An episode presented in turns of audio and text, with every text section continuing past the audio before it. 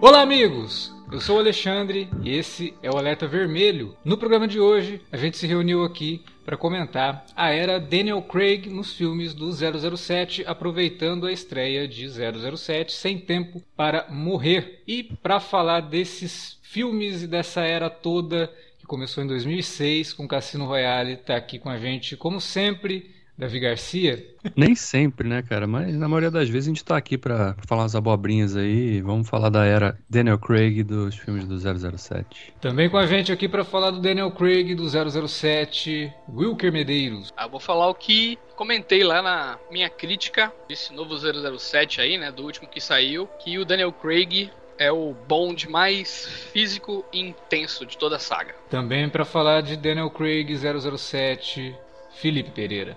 É, pra falar do, dos novos filmes e do Sem Tempo Irmão, que teve tempo, né? Que é 200 adiamentos aí.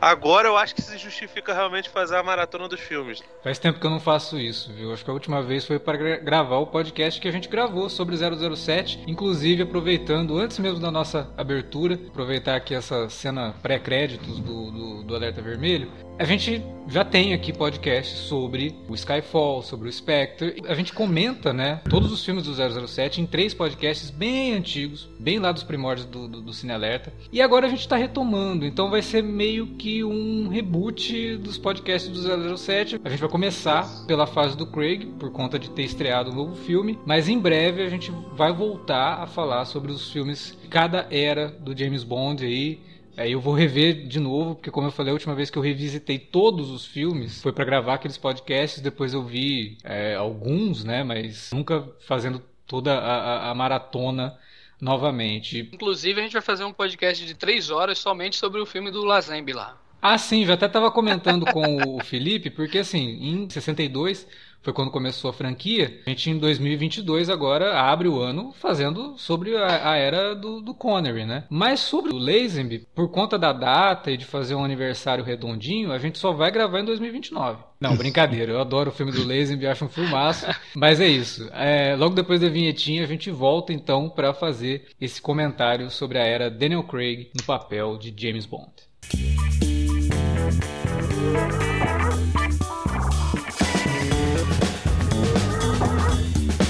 Agora ficou mais fácil ajudar o Cine Alerta a manter o conteúdo no ar e a produzir mais podcasts. Além do padrim.com.br/barra cinealerta, onde você pode escolher um valor e contribuir mensalmente e ainda participar de um grupo secreto no Facebook para ter acesso antecipado aos programas, você também pode nos ajudar toda vez que for comprar aquele livro, filme, quadrinho ou o que mais você estiver precisando. É só entrar em cinealerta.com.br/ofertas e conferir uma lista sempre atualizada das melhores ofertas disponíveis na Amazon e em vários outros sites. Você também pode encontrar produtos relacionados aos temas dos podcasts e o melhor, qualquer compra feita a partir partir de um link que você abriu no nosso site já garante uma ajuda pra gente. Ajude o Cine Alerta a continuar produzindo esse conteúdo que você gosta. padrim.com.br barra cinealerta ou faça suas compras a partir de cinealerta.com.br barra ofertas. Fique agora com o podcast.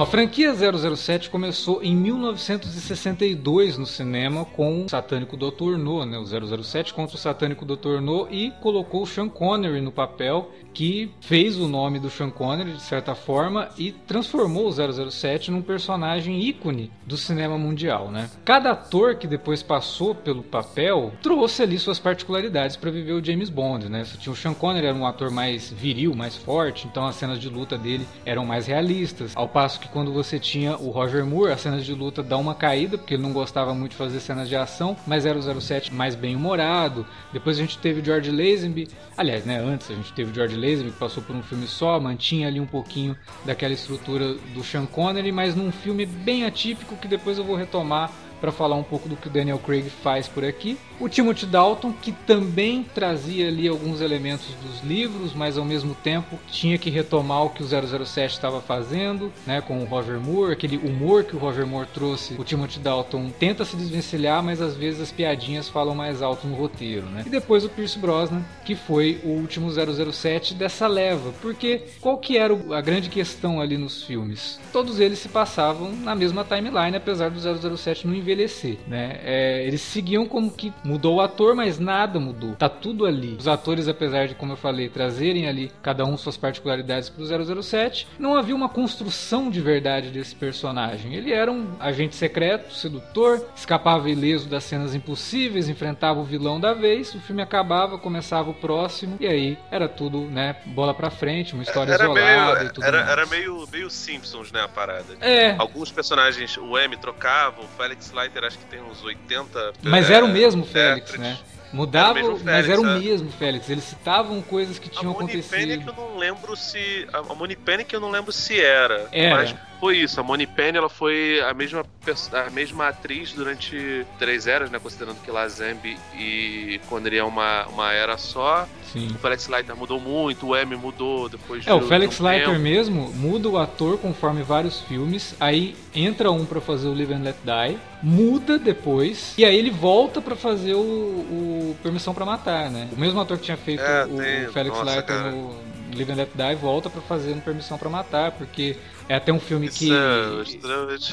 É, é esquisito, mas é um filme que precisa reconhecer que o Felix Leiter é um cara da vida do Bond há muito tempo. Então tem uma- um rosto mais reconhecível como, como Leiter do que se fosse um outro ator. Porque no, no filme anterior o Leiter aparece muito mais jovem. É, é- é bizarro isso, mas enfim. Cara, eu sempre, eu sempre considerei esse universo todo do James Bond como uma coisa assim, a cada mudança de protagonista, de ator que faz o protagonista, como se fosse uma outra realidade. Com algumas coisas semelhantes entre elas, mas só isso, né? Não É tem. mais ou menos, porque, por exemplo, no Somente pros Seus Olhos do Moore, tem uma cena de prólogo, começa muito bem, que era o único filme do Moore que tinha alguma referência a Spectre, né? E por conta de, de problemas é, de. Enfim, que não vale a pena a gente falaria mais disso no.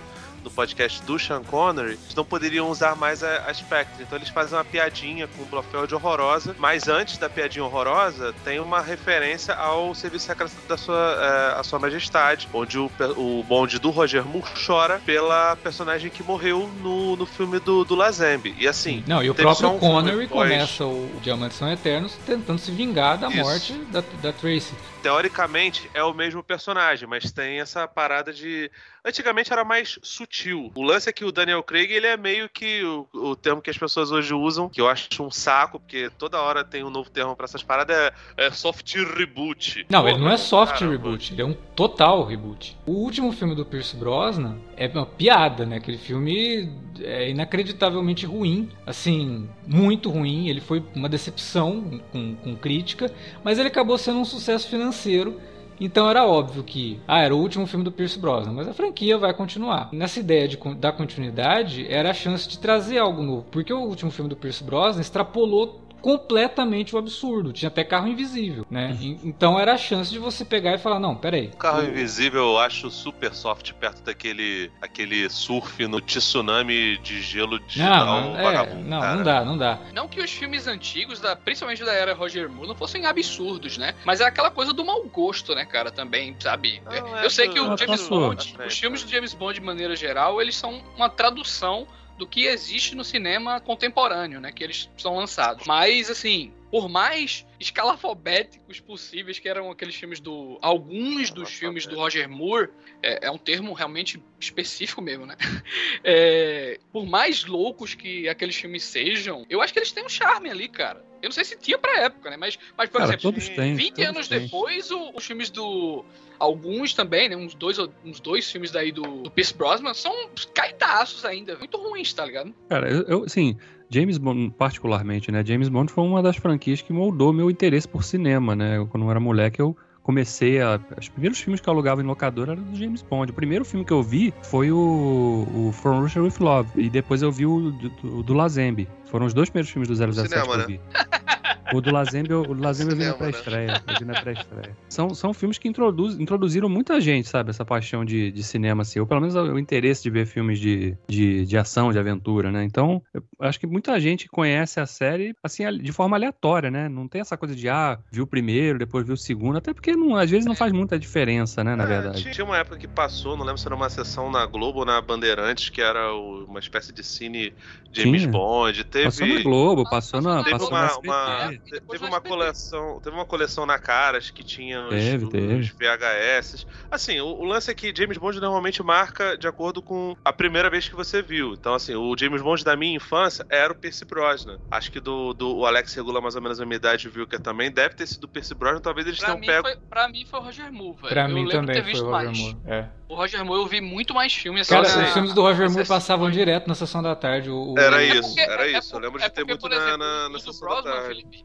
eram filmes considerados assim como se fossem lançamentos. Aí os Sim. caras não exibiam, tá ligado? Você tinha que locar lá. É. Bem depois. E eram filmes mais. Eu sempre na minha cabeça era tipo assim, pô, são 007 mais moderno. É, não, e se quando estreou o GoldenEye, que foi em 95, eu já tinha visto o 007 pra caramba com o Roger Moore. Eu não tinha visto nem Sean Connery ainda. Eu fui ver o Sean Connery mais ou menos na época que estreou o GoldenEye, porque a Globo É, não passava os filmes do Sean naquelas. Connery. É, justamente, eu fui ver naquelas exibições especiais. Agora eu não vi na Globo, cara. Eu vi no SBT. Não, eu cheguei a ver, cheguei a ver na Globo, mas a Globo ainda, tipo, se não me engano, a Globo, na época que fez a sessão 007, alguns filmes do Sean Connery, e eu acho que foi Diamantes São Eternos, com 007 Só Se Vive Duas Vezes, eles eram inéditos. Eles não tinham passado na Globo ainda. É, Uhum. é- era muito louco É isso, isso.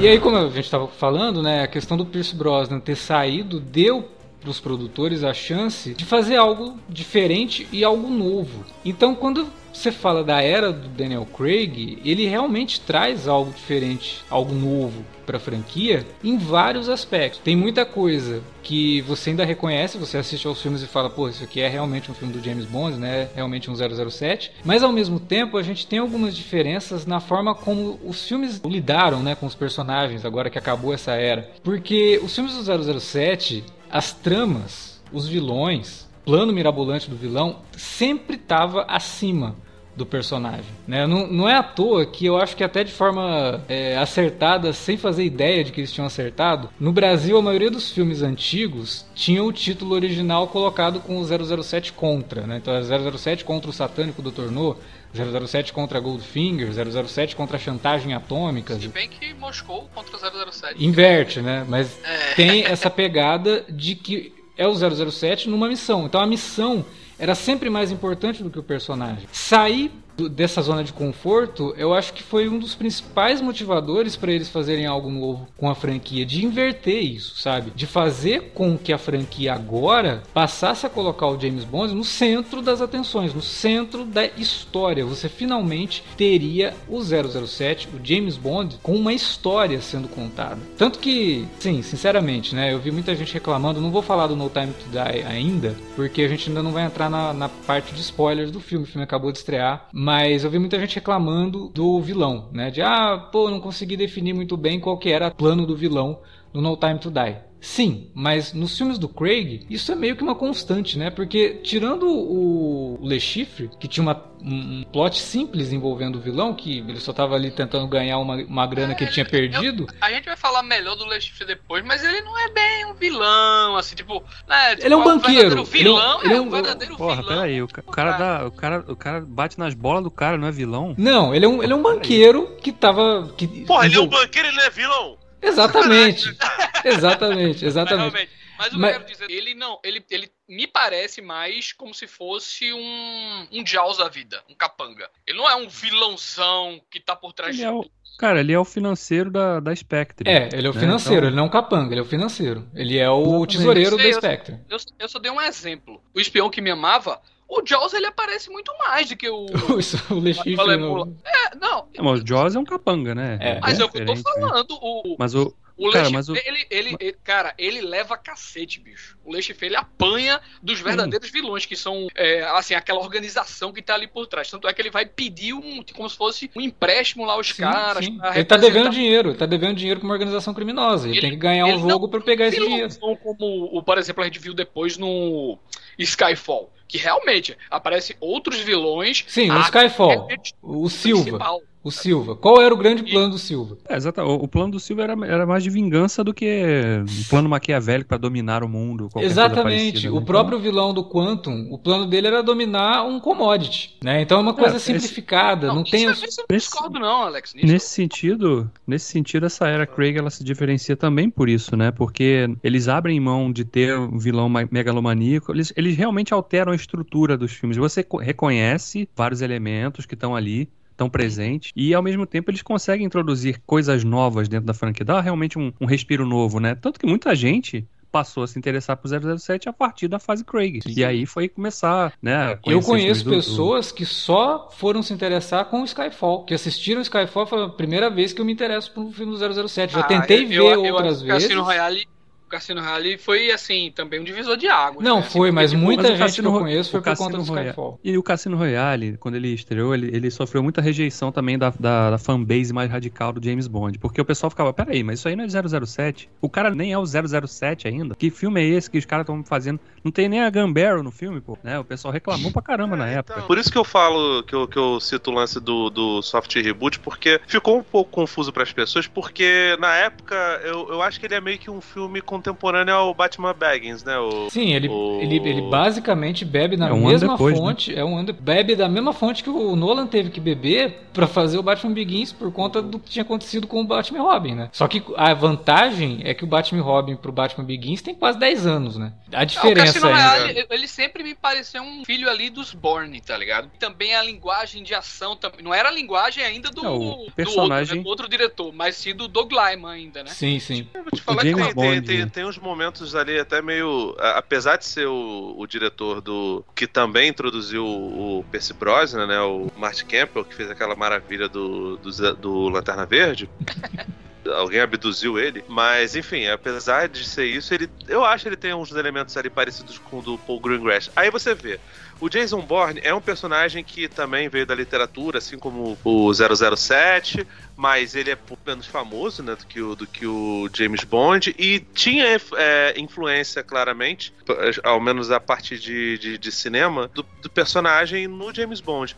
E aí, esse James Bond aqui, a primeira cena de ação dele, né, fora evidentemente o, o lance dele ganhar o 00, a, a chancela e o assassinato, é dele fazendo parkour que marca muito, acho que o Cassino Royale é que mostra logo de cara que esse é um personagem, essa é uma versão do 007 muito mais física do que as anteriores. A cena de abertura foi uma das coisas que mais me impactou quando eu vi esse ano o Cassino Royale. Realmente a cena de abertura, ela é preto e branco, curtíssima, num, num lugar fechado, uma câmera de mão, completamente assim fora do tudo que tinham feito, até nos filmes tipo do, do Roger Moore, até no filme, nos filmes do. em alguns filmes do Connery. É muito pequenininho e tal. É tipo, rapaz, esse filme aqui vai ser. Ele já começa a dizer assim, até a nossa linguagem vai ser diferente. Essa cena de abertura, para mim, ela diz outra coisa. Ela já diz muito sobre o que a gente vai ver do personagem James Bond sendo é, reintroduzido para um novo público, Sim, né? concordo. Porque pela primeira vez no cinema, o 007 é tratado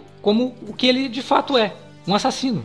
Você tem a introdução do 007 dele tendo que matar duas pessoas para ganhar o 00. E ganhar o 00 dentro do serviço secreto britânico é isso, é você ser um assassino, você ter permissão para matar. Frio, né? Os outros Você também filmes frio, Licença né, cara? O cara sentado lá, ele dá um tiro no, na testa do cara. Exatamente. Nos cai. outros filmes você não tinha essa abordagem. A permissão pra matar, a licença pra matar é uma coisa que ele usava, assim, tá, vou matar o vilão, mas não como missão. Não era dada missão pra ele, ó, você tem que ir lá pra matar esse cara, pra você sair disso, você tem que matar esse cara. Não.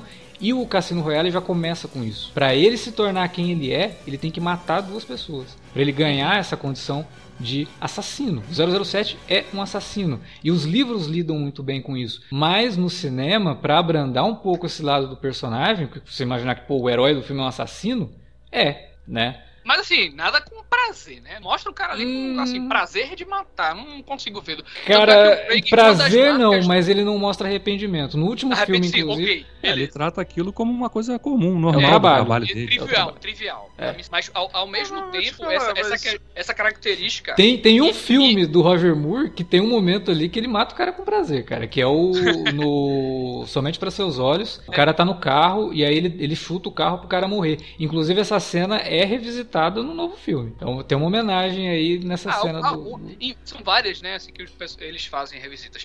Mas o que eu quero dizer é o seguinte, ainda sobre o Craig, é que outra coisa que esses momentos iniciais trazem é a respeito do perfil do Craig mesmo, é, um- é, é algo, é uma das coisas que eu mais admiro no 007 dele, que é trazer uma seriedade e, tipo, um centro de urgência ali, sabe? Tipo, e nenhum outro conseguiu isso. Eu, eu acho ele, que ele traz, assim, aquele, um peso muito forte em relação a. Eu, eu- tô resolvendo a situação aqui da maneira mais séria, mais rápida e mais eficiente possível, sem todo aquela, aquele charme e tal, assim. Ainda que ele carregue, tipo, em determinados pontos, né? Tu- É, Vai ele- sendo construído isso ao longo do. É, exatamente, Exato, ele não tem. exato, ele perfeito. surge como Mas- um cara mas que é sem sutileza nenhuma, né? Ele é totalmente bruto ainda. Ele é um diamante realmente a ser é, lapidado, né? Ao longo Mas disso vai é que tá, acontecendo. essa, essa seriedade, ela me traz ao, ao, ao mesmo tempo muita força ao filme, sabe? Muita intensidade, assim, a- a- ao personagem de um modo geral. E é isso que eu acho que também torna, a, abriu o leque pra muitas pessoas, né? De enxergar ali um cara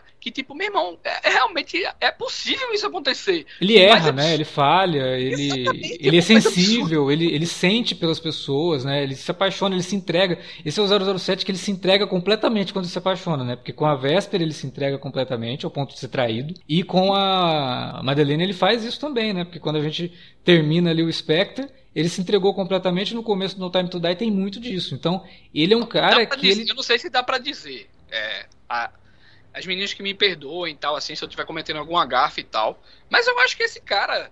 eu- talvez no Cassino Royale não, mas eu acho que esse cara não é um 07 escroto. Ele é um cara normal, velho. Tipo, ele tem, não ele, não, ele É. tem um pouquinho desse Cara, mas é- tem, tem É sim. porque tem, eu, eu acho que tem um pouco também da questão do, do politicamente correto. Coisas que antigamente, por exemplo, eu tava, essa semana eu revi o, o A Serviço Secreto de Sua Majestade. Uhum. Porra, o, o, o Bond dá um tapa, né, na.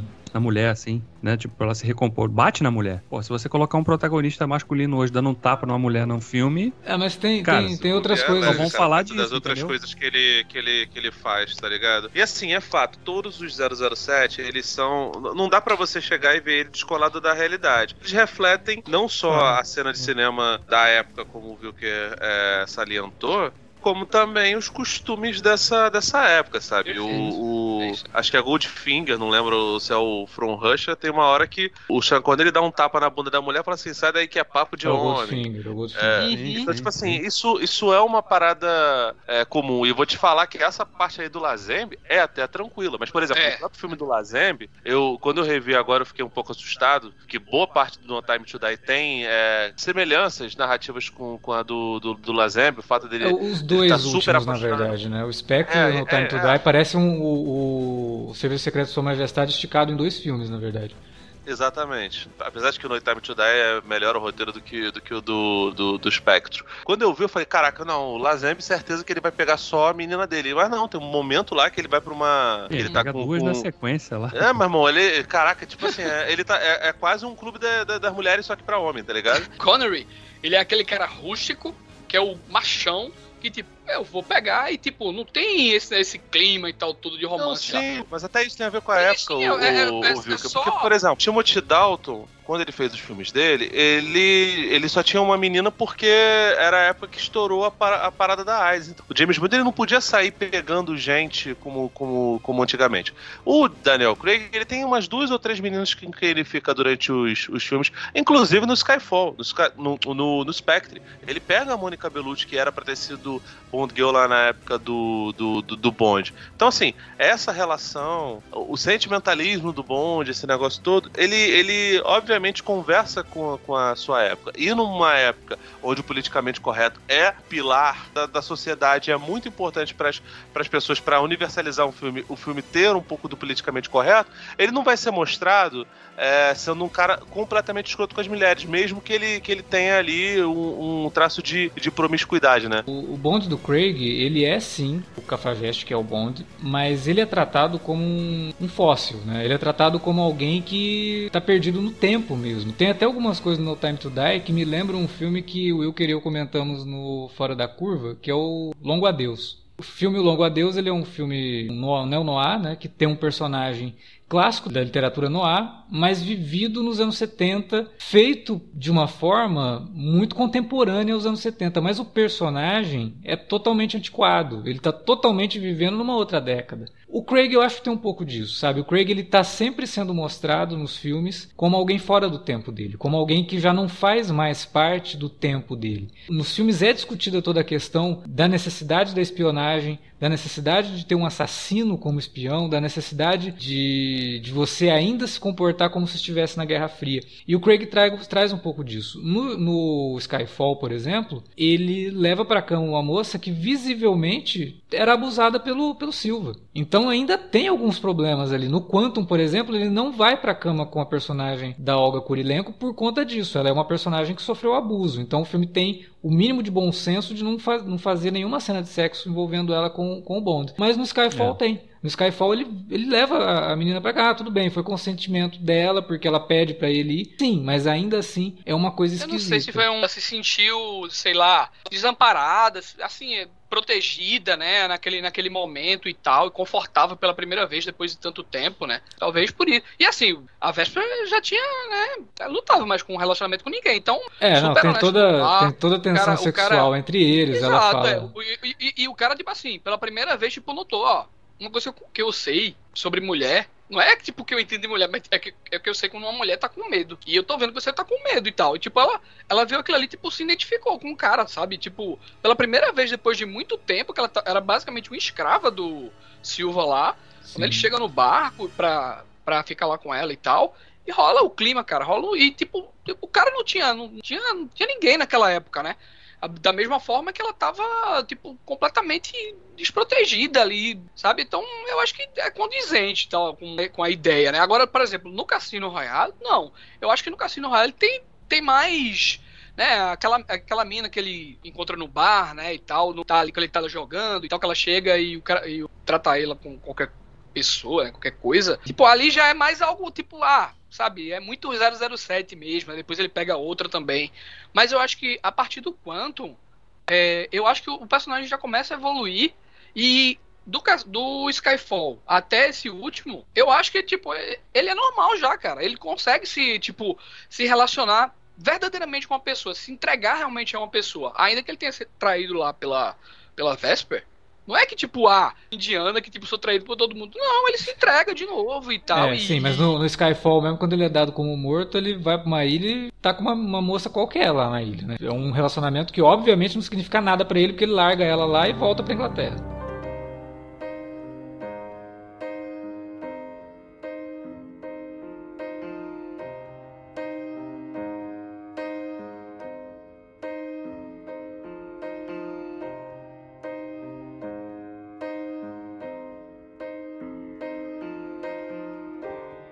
Maneiro da gente destacar dessa era também é que mesmo que não tenha sido planejado desde o início, embora do, os caras tentem dizer que sim, é, a gente percebe que os cinco filmes eles realmente têm uma conexão entre eles bem mais forte do que em qualquer outra era, né? Totalmente. É porque pela então, primeira vez agora a gente tem um 007 com uma história que tem começo, pra meio ser contado, fim. Né? É. Né? Você, é, aliás, você não, tem um digo... 007 que tem uma história para ser contada. É, como eu falei, é, não, é, é, como se a gente deixou de ser uma série procedural para virar uma série de continuação, né? É. Eu, eu acho boa, que boa. O Wilker, Wilker deu uma boa definição. É como se o 007 tivesse saído da NBC e tivesse ido pra Netflix, sei lá, sabe, pra virar um negócio mais premium. Não, não é, velho. Eu acho que é por conta da, da popularização das séries, da, algumas posteriores, algumas anteriores, é, é tipo Lost, 24 horas. Mas tem essa coisa essas... toda do, assim, quando eles começaram essa fase, né, eu, eu não apostaria dinheiro nenhum, que os caras falam assim, não, olha, assim, o primeiro filme vai ser isso, o segundo a gente vai falar disso. As coisas foram acontecendo, entendeu? Eu acho quando que no máximo você ter ali uma base pro, pro que seria um segundo filme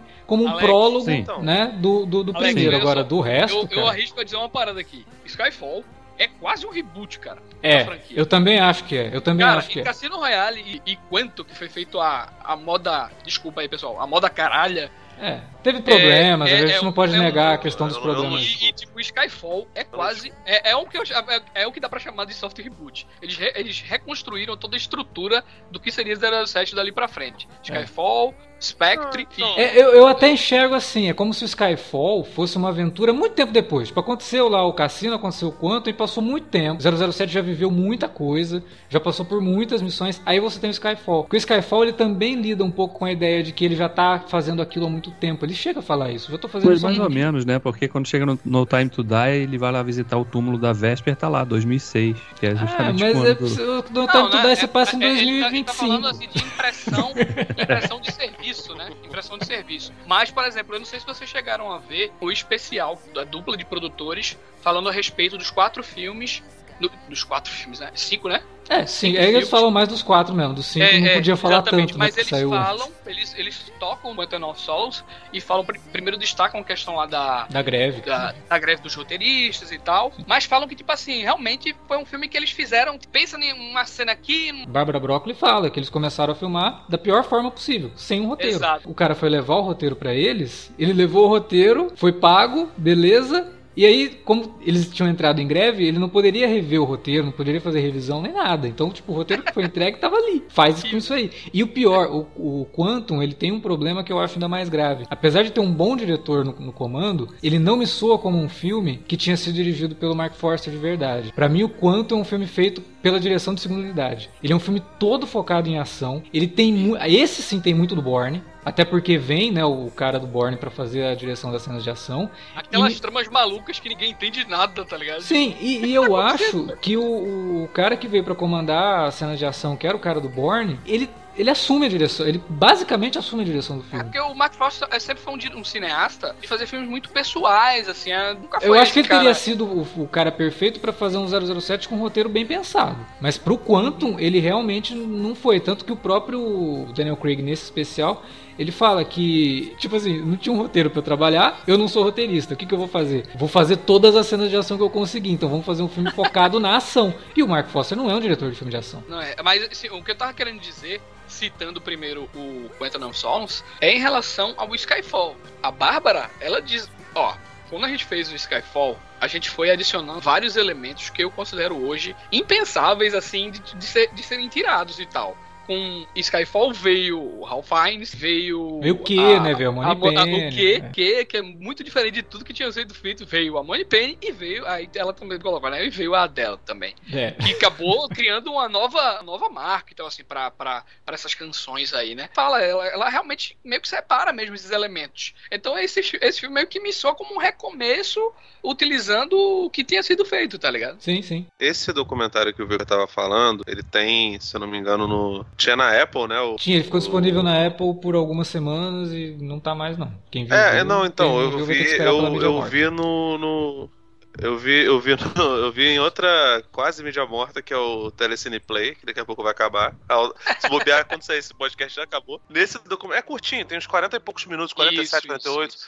E assim, ele, ele fala de. Primeiro que da dificuldade de escolher o Craig, porque eh, teve um. Ai, cara, era um saco, né? Vocês, provavelmente falaram muito disso no outro podcast, pelo fato dele ser lourinho, Ah, o pessoal não, não, é. gostava. O primeiro dizendo que. E o Roger Moore, cara? Vocês estão bêbados? Não, o Roger Como Moore é a Caju.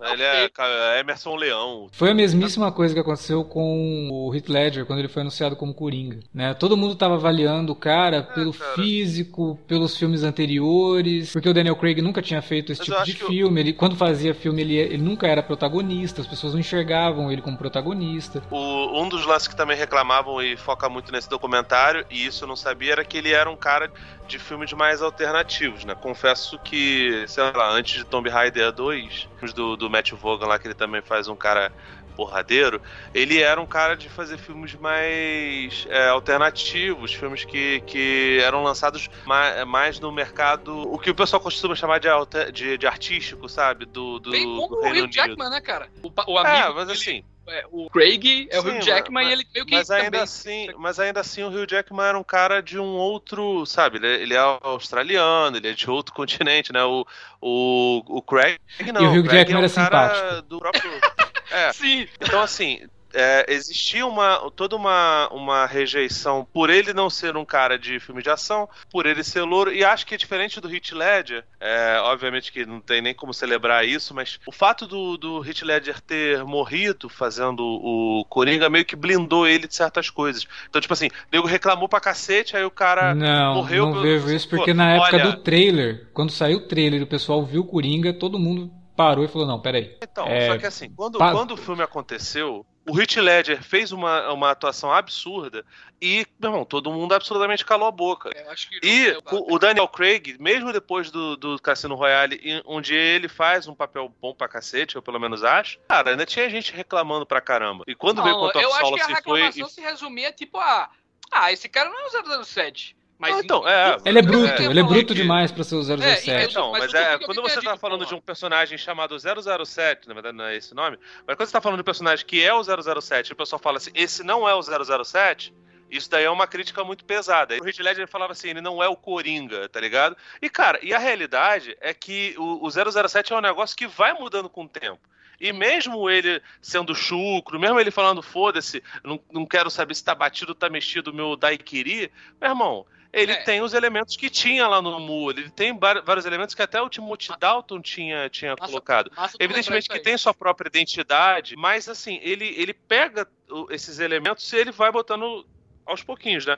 No Skyfall e no Spectre, ele, ele mais do Spectre, ele, o, o Sam Mendes abraça os chavões da, da, da franquia. E a realidade é que até o Skyfall, ele ainda era muito discutido ele ainda era muito. Eu acho que ele ainda é. Eu acho que ele ainda é. Ele, ele ainda é nem, muito. Nem todo mundo ele... se, se rendeu, não. E assim, tá? e como ele é um cara que, diferente do, de, de, boa parte dos atores de hoje em dia, não gosta muito de aparecer, ele é um cara mais low profile, ele passou boa parte do tempo dele ali, sabe? É, quietinho na dele, não tava mais. É, não, não tinha essa, essa volúpia por, por, por falar com as pessoas. Então, tipo assim. Isso também ajudou a, a, tornar ele uma pessoa meio diferenciada, né? É, são posturas bem diferentes dos outros, né? Sei lá, o Sean Connery depois que ele, ele falava bem do, do 007, mas ele tinha a carreira dele muito além de 007, né? O Roger Moore não. Ele sentou e falou: não, gente, ganhei todo o meu dinheiro, tá bom. Vou fazer aqui o. Vou fazer aqui o Cruzeiro das Loucas e tá tudo bem. E tá tudo certo. O Lazembe fez o Suzy Emanuele, mas. O é... Lazembe nem era ator, né? Era, ele, foi, ele foi. Era um modelo que foi tipo assim: foi, convidaram ele é, pra depois, entrar na franquia, ele não queria. Assista o, depois, depois assista o Becoming Bond, tem na Globoplay, se eu não me engano. Mas se não, procurem aí pra, pra ver, que é muito sensacional. E o Pierce Brosnan, ele é um cara que até hoje é extremamente mordido com isso. Então não sei com, com, com, com o lance do 007. É, ele se sente meio que, sabe, largado de mão é, por, muito por conta de o Daniel Craig, apesar de, de causar esse alvoroço nas pessoas, ele ainda assim era um cara, um cara que foi muito abraçado pela crítica. E os filmes do Percy Brosnan não necessariamente foram abraçados pela crítica. É, porque são ruins. Então, mesmo. assim, eu não sei. Não, não, não, acho que não é nem essa questão. Eu não sei se isso acontecerá com o Daniel Craig daqui a algum tempo, porque, tipo assim, ele é um cara que tá lá para fazer o Entre Facas e Segredos 2 com a nossa querida Ana de Armas de novo. É, ele é um sujeito que ele vai estar envolvido com outras produções, com outras franquias, sabe? Ele não vai parar, não vai ser. Nunca Roger... parou, nunca parou, é. Isso aí ele, ele nunca parou. Ele sempre fez, continuou fazendo outras coisas. Dois pontos aí para falar, até de duas coisas que o Felipe citou. Primeiro, assim, pessoalmente, eu nunca. Até, eu acho que até o Skyfall, eu nunca fui muito com a cara é, do Daniel Craig, assim. Ele nunca foi um dos meus 007 favoritos e tal. Depois, assim, tipo, o todo me fez eu gostar muito dele. Mas eu nunca fui, porque eu sempre achei ele um cara muito chato, um cara, sabe, um cara sem, sem carisma. Não no filme. Pro filme, ele, ele atende completamente os requisitos. Mas, tipo, como pessoa mesmo, como. Eu nunca curti muito a vibe do Daniel Craig. É, eu nunca, nunca tive esse problema porque eu não vou dormir com ele, né? Não, Fazendo os filmes bem. Mas, mas isso aí eu tô, eu tô dizendo em relação a. O cara se identificar com o papel. Eu nunca achei ele identificado. Ele, ele, ele pra fazer o último filme mesmo, ele, ele ficou puto, tá ligado? Ah, vamos fazer. Aí, tipo, ah, depois, sabe, ele nunca, eu nunca senti assim, paixão, aquela paixão, né? Que, e desde o do Cassino Royale que ele é assim. Nesse documentário a gente vê lá, o cara puto nas, nas entrevistas e tal, sem meias palavras, é, não curtia. Teve até um caso de depressão, com, tipo, quando ele é, encarou a fama e tal, ele tipo meio que se isolou realmente da, das pessoas, o pessoal ficou até preocupado. Então, assim, eu particularmente não sentia isso. Hoje não, hoje eu já, eu já encaro que ele é um assim, a personalidade entendo a personalidade dele, sei que ele curte realmente fazer o papel, sei que assim foi a fase mais marcante de todas. O outro ponto é em relação ao Cassino Royale lá, que Felipe até citou essa questão do ah, batido ou não mexido, caramba, quatro. Esse filme, eu acho que ele, ele meio que tá ali também, diz, meio que tipo, irmão, a gente vai fazer diferente e a gente vai mexer no que é sagrado para muita gente. Eu acho que, tipo, essa questão do batido não mexido, a outra questão dele pegar o carro e bater no, no Aston Martin lá, pegar alguns conceitos de, tipo assim, só usar no, lá pro final mesmo, tipo, na última cena Bond, James Bond e tal, ele, eu acho que ele traz esse, pô, a personagem vai... informação, ainda não faria é, sentido ele chegar no, no, no, bar e pedir o batido não mexido, sabe? Ele não é aquele 007 ainda. É, então, ele tá, ele tá tentando dizer que, tipo assim, cara, eu tô, eu tô fazendo algo novo. Eu acho que tem ali uma, uma ideia, assim, eu não tô é. dizendo que é, mas, tipo, eu acho que tem ali uma ideia, tipo, eu acho que não é gratuito essas. Pega, é, mexer com cenas com ideias, que eu chamo de signos, né? Essas marcas, esses signos assim tão claros no 007 e o cara mexer aquilo ali, sabe, de, dessa forma. As pessoas, acho que elas não estavam ligadas que tinha a possibilidade de, de fazer uma parada de, de recomeço. Isso, isso talvez fique um pouco confuso na cabeça das pessoas porque a Judy Dent continua sendo a M. Talvez. É, não sei se seria uma boa, sabe? Começar tudo de novo, sei lá, podia já botar o Voldemort lá desde ah, o cara, do, do porque a Judy Dent é muito foda, mas, cara, eu acho que os caras não queriam deixar ele trabalhar é, não, com ele. Ah, cara, você, tu não vai me é, ver. É de chorar, né, cara? O Skyfall é de chorar. Puta merda, velho. Eu acho que é o caso, é o caso do J.K. Simmons no papel do JJ Jameson, sabe? Tipo, é tão marcante que eles nem, nem cogitaram trocar de, de, de ator, gosto, porque não, não rola, cara. Até naquele filme que ela faz, que ela tá num hotel cheio de velhinhos, os velhinhos fazem umas excursões. Então, assim, ah, nossa, é o começo, não sei o que ok, cara, a gente sabe disso. Precisa explicar isso pra gente. A parada é, é meio o Batman, Be o Bond Begins mesmo, tá ligado? O, o 007 Milênio, mas as pessoas talvez não tenham entendido isso na época cara, e ainda assim ficavam cheios de rame-rame. O personagem é aquilo que o autor quer que ele seja. Então, é um outro momento, é uma outra visão do personagem que casa muito bem, muito mais com o 007 dos livros do que o que a gente estava acostumado a ver no cinema. Então, você tem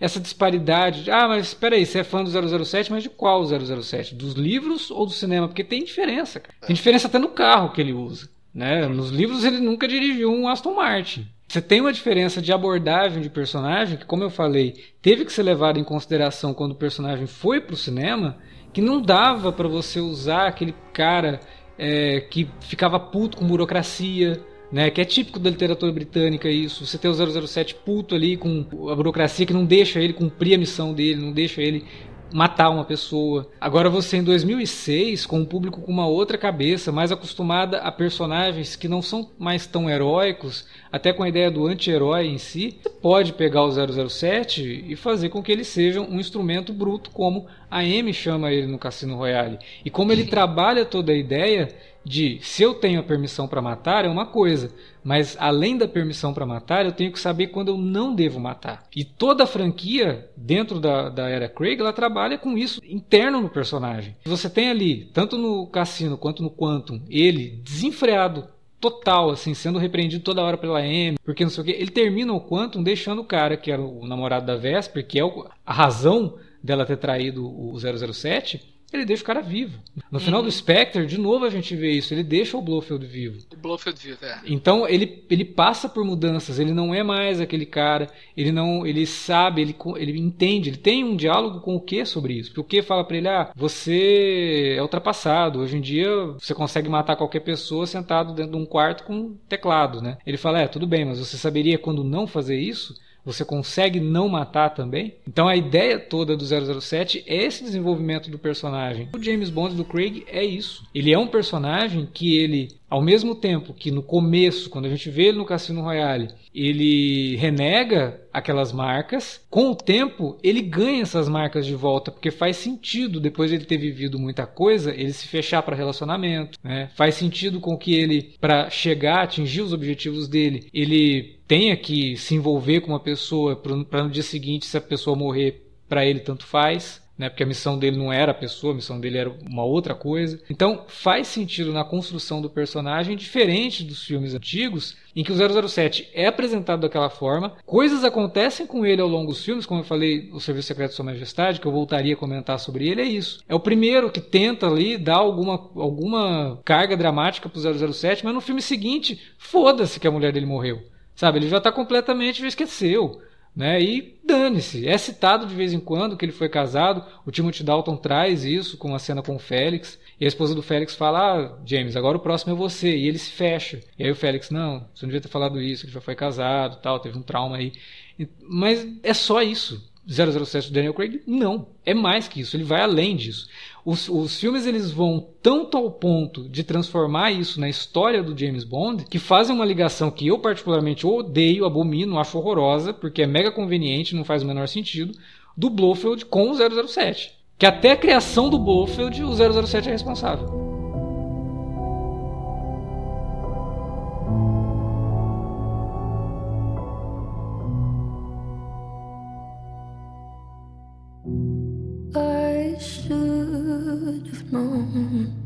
Bom, aí chegamos, né, sem tempo para morrer, né, que é um filme que é, é, é, bizarro, né? Porque o Spectre ele já encerra mais ou menos ali a história do 007. Ele poderia ser o último filme do Daniel Craig. 007, O Pôr do Sol e beleza, é o fim do herói. Vai se aposentar com a mulher com, com quem ele se apaixona novamente. Se viesse um outro ator, você poderia colocar o 007 ali, falar que ele voltou ativa e tudo bem. Daria para você encerrar. E o próprio uhum. Daniel Craig deu indícios de que ele não voltaria. Só que tem algumas Isso. pontas, E o Spectre né? tem um clima, né, assim, de... De despedida, né? De despedida, né? É. Ele, ele, tem esse clima também. Você pode, você pode notar ali algumas cenas contemplativas. Sim. Tem vários momentos ali. Ele, ele enfrentando a própria obsolescência, né? E aí, de repente, não. Daniel Craig vai voltar para fazer mais um. Então, Sem Tempo para Morrer é um filme que passou por várias mãos, né? Chegou a ser... O Danny Boyle chegou a ser contratado para fazer o filme, mas aí, por diferenças criativas dele com o roteirista, o filme... É, é porque, assim, nesse caso específico do Sem Tempo para Morrer, o roteiro já estava sendo desenvolvido pela dupla de roteiristas que estava fazendo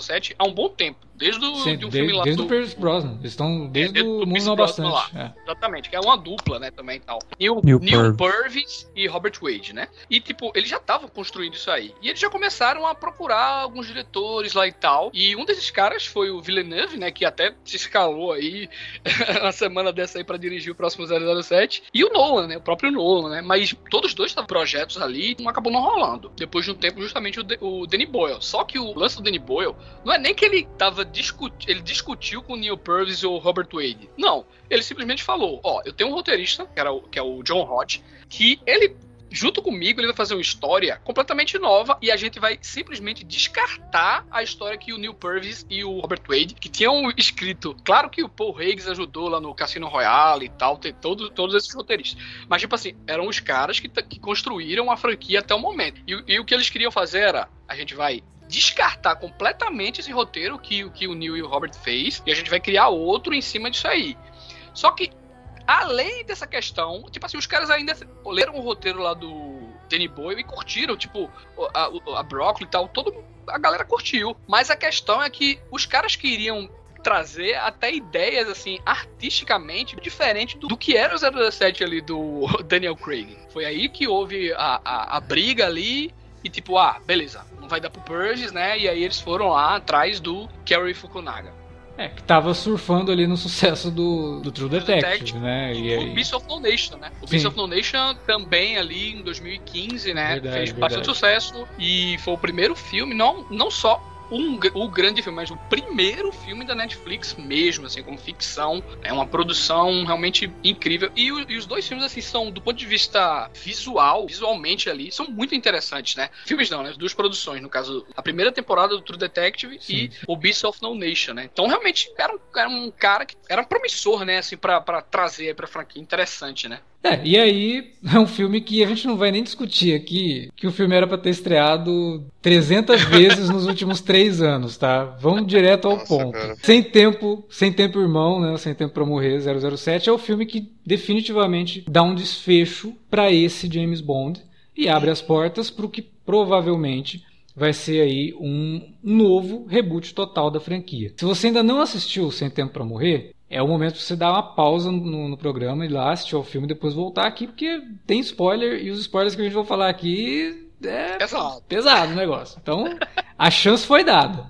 Antes, de qualquer coisa, é, vocês ficaram. Vocês viram os créditos finais, né? Sim. Ficaram até os créditos finais, né? E lá continua dizendo, né? O James Bond vai retornar. Aí eu fiquei pensando, de, pô, será que eles são capazes de. Não, não, é porque assim, de a franquia, com- a franquia com vai essa- continuar. esse núcleo? Não, a franquia vai continuar, É, não mas tem- vai ser um reboot completo. Então Não tu acha que só realmente é a franquia mesmo, né? Não é. É, mas é todo filme, todo, todo filme assim desde o início, cara. James Bond Sim. Return.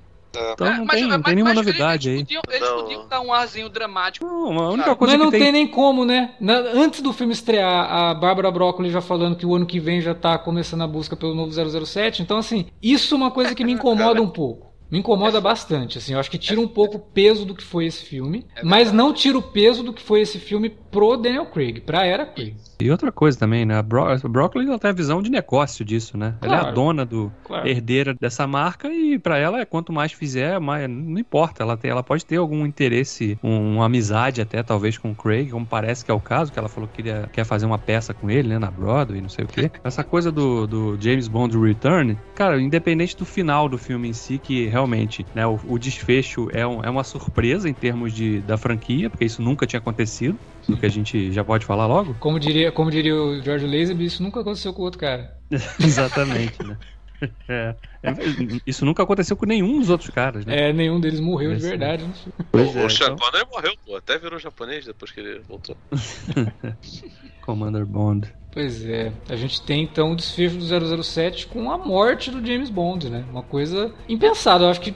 É, é, com, Vocês já, contanto deram, que. vocês já deram uma viajada aí nos portais de notícia e tal. N- Não, Pra ver a quantidade de hate que tá. Que Ah, cara, eu sinceramente criou não em relação a isso. nisso. Isso aí nunca foi ter um desrespeito ao 007 que Ah, eles cara, tá bom. Tá Não, bom. é. Isso aí, foda-se. Esse tipo de comentário pra mim não, não diz de nada. boa, E a real você- intenção, a real intenção, pelo menos pra, na minha leitura, deles terem optado por essa saída é realmente fazer um espelho, inclusive, com o que a gente vê no final do, do filme do Lazembe, né? Sim.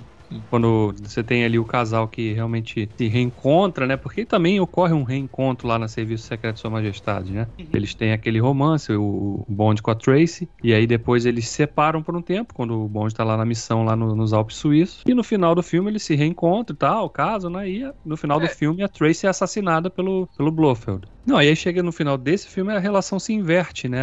O, o contexto é o mesmo, mas aqui a gente quem, quem, quem realmente tem que dar um adeus assim para sua contraparte afetiva é a Madeleine. E no caso ela tá, né? Eles Uhum. colocam inclusive a mesma música que encerra aquele filme lá de 69. Foda, né, cara? Muito Nossa, emocionante. é, é, é foda porque essa música é muito bonita. é Total, cantada né? pelo Louis Armstrong. Porra, Louis Armstrong cantando o Cara, tema eu, eu do 007. confesso que eu me, emo- me emocionei. Não, nesse é, é bonito, é bonito. Não tem É, porque um tem fã, ju- um justamente pelo contexto, 007. né? Eu acho que é pelo contexto. Se você realmente tem esse carinho pela franquia, conhece, mesmo, mesmo que seja minimamente o, o histórico desse personagem, e, e você tem a lembrança realmente porque ele é considerado um dos melhores da franquia, né? O filme de 69 com o Laser, ele é, apesar de ter sido feito só uma vez, ele fez o personagem uma vez, mas o filme é muito bom. A Realmente. história, a trama é muito bom, legal. É uma trama que pela primeira vez permite com que a gente realmente veja um lado mais Humano, emocional do, do personagem, totalmente humano. E aqui eles revisitam totalmente esse, esse tema, né? já tinham criado esse paralelo no Cassino Royale. Na- as críticas da época sempre citavam Sua Majestade. Sempre, sempre. Justamente pela. Obviamente, né? Pelo do que acontece com a Vesper, né? Que também morre ali. Eu acho que foi uma puta de uma rima narrativa que, tipo assim, não tocou essa música nos. É, mas minha marca, né, velho? rima narrativa, minha marca. Não tocou nos créditos finais do Cassino Royale essa música, mas, tipo, tocou agora que, tipo, a Vesper morreu, mas agora que ele morreu, tocou nos créditos do Sem Não, Tempo e, pra e Morrer. ele brinca, É né? foda. Isso é O próprio filme brinca com isso daí no começo, né? Porque o 007 tá com ela no carro, e aí ele fala: Nós temos todo o tempo do mundo, e caramba, vão reprisar aqui o- no, começo do novo filme, eles vão reprisar o final do, do Serviço Secreto de Sua Majestade. Será que vão matar a Madeleine? Porque tinha muito disso, né? A gente ficava nessa expectativa A de gente que. especulou isso, né? Muito, A gente muito. especulou antes, do, antes da estreia do Até filme. quando, quando a, a trilha sonora foi divulgada, a primeira música já tocava o tema do Serviço Secreto de Sua Majestade. E a gente falou, nossa, será que isso é um spoiler, né? Ela vai morrer, vai Gra tocar esse graças tempo? a Deus, eu não sou secão que nem vocês e nem passei perto de saber isso aí, tá ligado? Eu Ah, fui. cara, eu vou te falar, o- viu, quando eu fui ver o filme, eu já sabia, por exemplo, é, do, do, do final. Até comentei com o, o Alex, falei, cara, pelo que as pessoas estão falando, eu tô achando que é uma parada assim. Ele, ah, tu vai deixar na curiosidade. Eu fui e falei pra ele. Mas eu, eu realmente não, não, não ligo pra spoiler, não. sim, sim, mas- eu tô ligado, mas, eu me- tô mas, ligado. mas- mas mesmo sabendo, cara, tipo. Eu não acho o roteiro desse filme bom. Acho que, que o trio lá, do, os dois meninos que vocês ci- citaram e o, e o outro rapaz lá, o É, Logan. o, o roteiro, na verdade, é dos três, com o Kerry Fukunaga e com a Phoebe Waller-Bridge, né? Que foi trazida Isso. depois, assim, pra dar uma polida também em algumas coisas. Pois é, mas assim, é, eu não acho que o roteiro é sensacional, especialmente a participação do, do Remy Malek. Acho que nem va- vale a pena ficar falando tanto do, do, do vilão, porque é, é terrível, e assim, a gente, por exemplo, não falou muito do, do Silva do Bardem, que ao meu ver é, é bom pra caramba. O Pra mim, o melhor da, da franquia dentro do Daniel Craig é o Silva. O Silva Sim, é a- apesar de eu adorar o Le Chiffre também, é muito Não, é maneiro. maravilhoso. Gosto muito do Le Chiffre Le é- Le Chiffre é. Mas, mas assim, tipo, todos os. Fora o Remy Malek, todos os vilões eram bons atores que não necessariamente faziam bem. O cara do Conto of Solace não era ruim.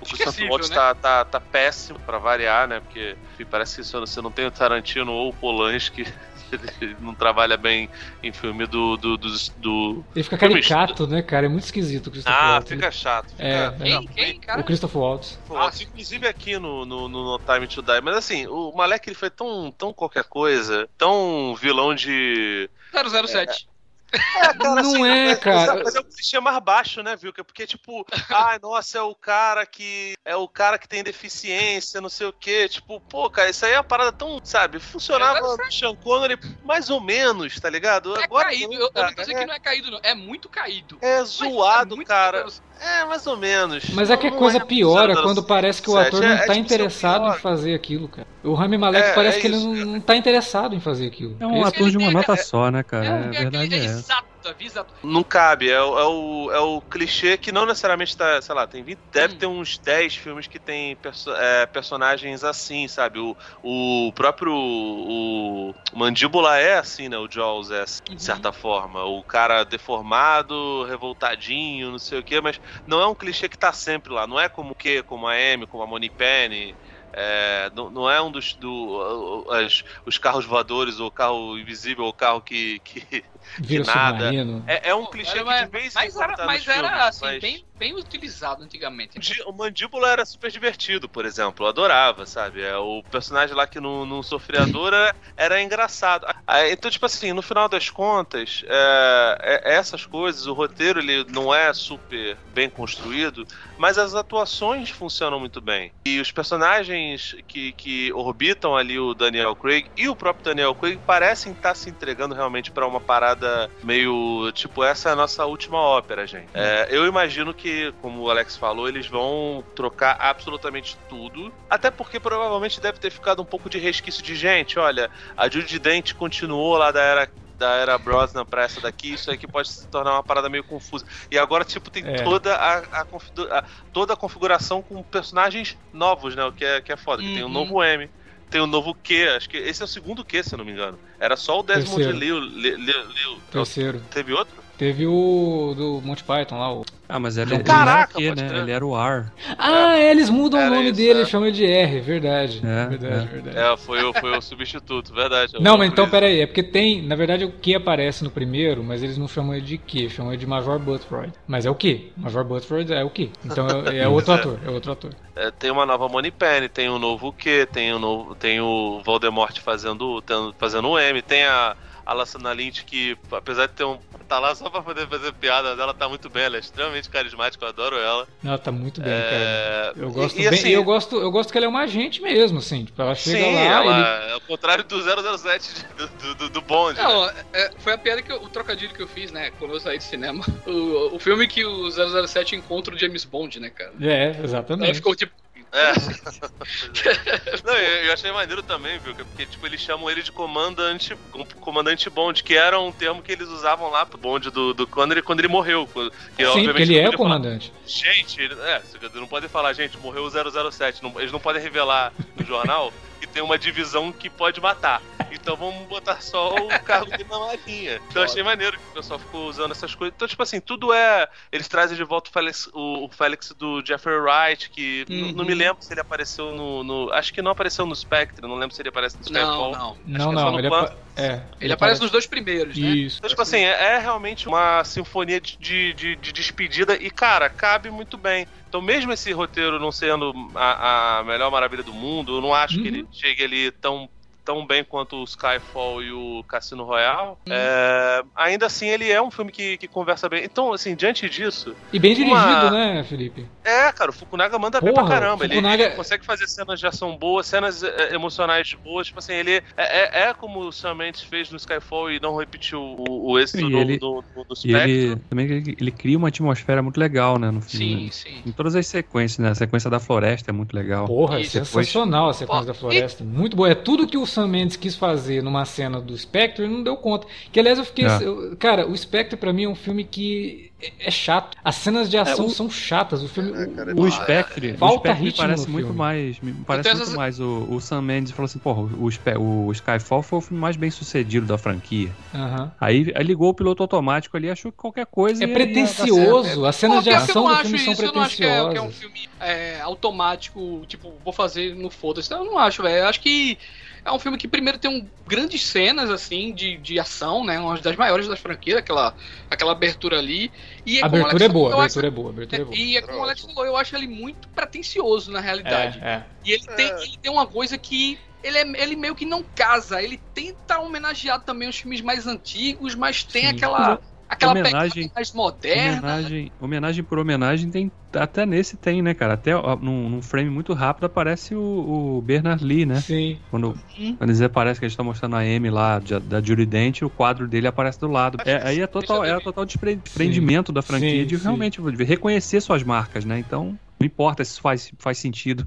Sabe que Exatamente. me parece? Ele, ele queria fazer uma parada, mas ele, ele foi proposto pra ele abraçar os chavões e ele não estava muito preparado pra isso. Mais ou menos como a obrigatoriedade de enfiar a porra do Venom no Homem-Aranha 3 do, do Sanheim, tá ligado? Obviamente que sem a má vontade. O Shawn Mendes ele parecia estar tá, tá, tá mais à vontade com aquilo dali. Mas até Sim. no, no Being Bond lá, é, ele fala um pouco, um pouco sobre isso. E o Fukunaga, cara, ele traz um, um novo respiro. Assim, é um Sim. filme. Tem aquela cara de cinemão que o Sam, que o Sam Mendes trouxe. Sim. É. Ele É, mantém cara, é isso, assim, né? Mas é- ele, ele sabe dosar bem as cenas de ação, ele consegue trazer ele- um clima, uma ele, atmosfera pra traz, cena, sabe? ele traz um pouco da sua própria assinatura, do seu próprio estilo, É. né? Aquela, Exatamente. a é. sequência final lá que ele tem, que o, que o Bond está brigando na escada, é Sim. quase é um meio plano sequência, porque tem uns cortes ali, né? Mas, porra, ele faz uns negócios ali que são, porra, é a cinematografia E- e- bem elaborada, porra. Esteticamente, o filme é muito a cara do Fukunaga, velho. É, muito. é. Esse roteiro, ele foi construído claramente com, assim, com cinco grandes cenas. Ele, ele é bem capitular mesmo. São cinco cenas gigantescas em, construídas em cima de um arco dramático, assim, triste, que ele, que ele precisa funcionar em todo esse arco aí, sem... Eu não acho que o filme tem barriga, a- apesar dele ser enorme. Eu não acho que ele tem barriga. Essa quantidade de cena supra isso aí. E outra, em relação ao personagem lá, o vilão principal do Melek, pra mim não é à toa que ele mal aparece em cena. Porque eu acho que o Fukunaga e, e os roteiristas usam ele apenas como, como o pessoal usa alguns vilões físicos. Eu acho que ele Um usa aqui como uma ferramenta. É isso aí. Exatamente. É. Eu acho que é só uma ferramenta. Eu, ele tem uma característica de vilãozão 007 em termos de aparência, né? É um, é um, por exemplo, ele é um vilão, claramente ele poderia ser um action figure. Ele, tipo, Sim, aquela aquela sim. coisa da, da máscara quebrada, sabe? É, ele tem, ele tem Ah. dois visuais assim que são muito impactantes. O visual da máscara quebrada e o visual meio Dr. No no final, né? Pois é, e, e ainda conseguem fazer meio retcon aí, me- quer dizer, não sei se é retcon, né? Mas foi uma informação muito nova. Tipo, uma ligação direta, total com a, a personagem da, da Lea Sedux, né? Não, mas ela E- cita isso no Spectre. Ah, é? O 007 vai dar uma arma pra ela no Spectre e ela Hum. fala: Não, não gosto de arma. Ele, não, mas você precisa da arma, pô, a gente vai se defender aqui. Ela pega, mostra que sabe usar. E aí ela fala: Teve uma vez que um homem foi na minha casa pra encontrar meu pai. Porra, ele pegaram E a- ela deixa, então. e- Exatamente, ela, eu tava escondida. Perfeito, e aí eu perfeito, tive, então. e aí eu achei uma arma e tive que usar. Então eles Não, pegaram mas esse foi- gancho e já começa o filme novo com esse gancho. Eu, eu falei, nossa, legal Perfeito. isso, né? Não, e dessa nessa, vez. Nessa hora o Wilker se arrepende de não ter conseguido rever o Spectre. Porra, total. Mas, cara, eu vou te falar que eu acho que, mesmo se eu tivesse revisto, eu não lembraria essa porra. Alex lembra muita, muito detalhezinho assim. Eu confesso que eu acho ele, que eu não, não. não- ele não bebe, né, Wilker? Aí, tipo, é, terminando o que eu tava falando, cara, é, eu relevo de boa, assim, o, o vilão caricatural extremo do Melak. E, e principalmente que eu acho que ele foi, assim, a sacada, quase o, o McGuffin lá, sei lá, que é aquela, essa porra desse vírus aí. E foi muito filha da mãe, velho. É muito escroto, assim, o que, o que. Porra, tava ali, tipo, ele só era se jogar no mar e ir pra lá. Tipo, cara, ele não suportou aquilo, velho. Tipo, foi muito poético, sabe? Quase, né? Tipo, é, é- o filme. é, até eu, eu, eu li uma crítica na Wall. O cara tava falando, tipo, cara, é um romance, velho. E o filme é um romance, velho. Tipo, é a história do dois ali num filme giga, assim, megalomaníaco, né? Porque, diferente dos dois filmes lá do, do Shawn Mendes, eu não acho que aqueles filmes, eles fazem cenas megalomaníacas exageradas que você olha assim, porra, tem nada a ver, isso é missão impossível. Esse não, ele já abre com a cena do cara pegando uma corda, depois uma moto, pulando, quase voando com a moto assim pra cima, velho, não é nem caindo. É tipo o cara pegando fricção e voando com a moto mesmo, o olho do cara saltando e tal, assim, é- ele se assume E realmente. o olho do cara é uma câmera que manda, manda imagem pro, pro- E funciona, né? Funciona porque a gente já viu tanta coisa mudando do, do, do. Cassino Royale pra cá que essas, esses exageros, essas marcas absurdas da franquia, aqui nesse filme funcionam. Né? Mas ao mesmo tempo ele não deixa de ter a pegada pé no chão porque ele está desenvolvendo o James Bond. A gente não vê o James Bond aqui como um agente secreto que precisa ser enviado para não sei o quê. Não, é uma situação que ele percebe que ele precisa voltar porque ele estava envolvido no que gerou esse vírus e ele sente um peso ali de responsabilidade. Por isso que quando ele vai aceitar a missão, toca o tema instrumental do Serviço Secreto de Sua Majestade, que não é o tema do Louis Armstrong, é o outro tema. E tem o lance do M também se sentir responsável por aquilo. Então, os dois caras que são a maior representação disso que eu tinha falado lá no começo, deles serem ultrapassados. É o M, que é um cara burocrata, né, que já antigo no serviço, e o 007, que, ao que dá para entender, toda a equipe 00 ali já foi substituída, né, por pessoas mais novas, por pessoas que entendem a situação do mundo de uma outra forma. Mas esses dois caras, eles se sentem culpados por terem colocado uma ameaça no mundo, que é uma ameaça que tira a liberdade das pessoas, é uma ameaça Porra, que cara, pode Covardia, de uma covardia assim, sem tamanho, né, cara? É, exatamente, que vai, pode dizimar uma raça. Né? O próprio personagem do Rami Malek, ele fala que ele. Ah, eu posso. Aliás, não é o Rami Malek, tem uma outra coisa bem pior, né? Que é o cientista que ajudou a criar o negócio, que ele fala pra Lashana Lynch: eu posso soltar isso na África e acabar com seu povo. Uhum. Porra, é muito É um, escroto. é um cara é um russo, né? É, é um russo. Um cara muito escroto. E aí ela perde a paciência e mata. Que é o que o 007 faz também com o Rami Malek, né? Ali ele tá assassino frio total. Não, tipo, não tem mais por que te manter vivo. E dá dois Não, tiros no tipo- cara tipo assim. Eu acho que naquela cena também não é só a questão do assassino frio em si. É que, tipo, a partir de. Nesse momento eu morri. Eu tô morto. Cara, o tiro que ele dá, ele não olha nem pra cara do cara. Ele faz. Ele, ele, ele Ah, mas eu também não trás. olharia pra cara do, do Rami Malek Não, é de tipo, é tipo assim, o desprezo. mas, tipo, ele olha pra, Ele nem olha pra trás, ele dá um tiro e vai, e vai embora. Deixa ele lá Dá agonizando. três tiros na cara do Rami Malek. É, foda-se, tá ligado? Tipo, mas tipo, o cara. Ele gostava muito do Queen. Eu acho que o Daniel Craig gosta do Tem uma coisa que o Wilker falou, né? Que ele falou que ah, o filme não tem barriga. E eu vou te falar por que que o filme não tem barriga. O filme não tem barriga por causa da arma secreta desse filme, que é a Ana de Armas. Porra, Porque no cara. momento que o filme poderia ficar chato, ela entra no filme e é. Cara, que Pra personagem. mim é a melhor cena. Pra mim é a melhor cena disparado. Não, não, é, não é sendo fanzoca da Ana de Armas, nem nada, Não, mas não é nem mas pela cena de ação. Maravilhoso, Não é nem cara. pela cena de ação, a aparição dela, a personagem mesmo, ela é muito cativante, porque ela é toda assim. É, É. despreparada pra aquilo, mas ao mesmo tempo. Desajeitada, né? É, É, e ele Ela ficou. como se fosse uma- caralho, uma ela, look, né, ela tipo- treinou três semanas pra. É, verdade. É, a, a pegadinha é semanas. justamente essa, Felipe. A pegadinha é justamente essa, tipo, ah, ela deve ser uma novata, né? Ela deve ser uma, uma doidinha assim, meio desajeitada e tal. Porra, ela é melhor do que o Bond, velho. Tipo, em ação, tá ligado? Tipo. Ele fica olhando pra ela. Me lembrou aquela cena do Happy Hogan no Iron Man 2 com a Viúva Negra. Que a Viúva Negra, tipo, mata todo mundo no, no, no corredor e o Happy Hogan tá matando um cara ainda, né? Tipo, ele termina, ah, eu peguei um, aí ele olha, a cena vai pegou todos. Foi um pouco disso, assim, porque enquanto o Bond tava em um cara, ela pegou uns 4, 5, sabe? E aí ele olha pra ela, três semanas de treinamento, né? que Não, bom. e essa cena, essa cena tem outra coisa que eu tirei também, que foi o Kerry Fukunaga é, comunistinha, tá ligado? Tem várias citações ali, tipo Fidel, a Che, a Viva la Revolution, é muita coisa. É, ele tá pega ligado? muitos murais ali, né? pra- É, pra muitos destacar. murais, Tem, tem um, tem um momento que ele foca e fica no- parado no mural ali um Isso, tempão. isso. Cara, Muito eu fiz questão de citar isso na crítica, velho. Fuku- Fukunaga vai ser chamado de comunista.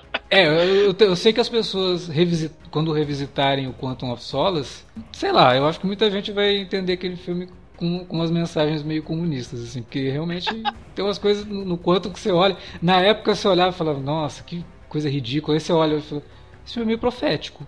Mas enfim, é, né? Eu não- é, mas o, Sem Tempo Pra Morrer, cara, eu, eu gostei muito. Eu achei assim que é até meio complicado falar isso. É a melhor despedida de um ator no papel do Bond, porque é a única despedida de fato, né? Ah, esse a gente tem certeza que não vai voltar mesmo, né? Exato. E, E, e- e até perguntavam pra mim, cara, até hoje perguntam, né? As pessoas que não viram o filme aí, e aí, cara, pô, é massa. Tu acha, tu acha que vai ser realmente o último filme? Eu fico sem saber o que falar, velho. cara, eu não posso te falar isso, né? Pior é que você não pode falar nada, porque se você fala qualquer coisa. Foi por isso que eu descobri que, que o bichinho morreu, porque você falou lá, ah, eu gostei do final, aí. Não, foi muito ousado, não sei o que. Eu falei, gente, ele morreu.